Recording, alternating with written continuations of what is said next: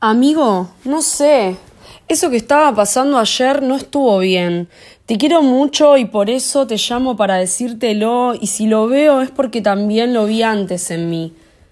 Vuelve el frío y así decanta lo que en el calor dejábamos pasar.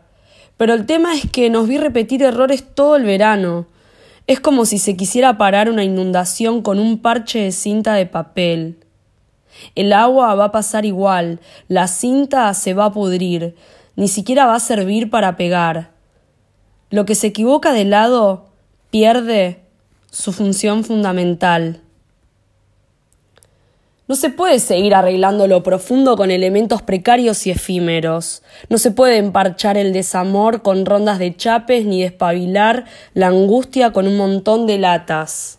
¿Cómo te vas a despertar y desesperar cuando veas que las cosas también pierden ese gusto que las hacía especiales.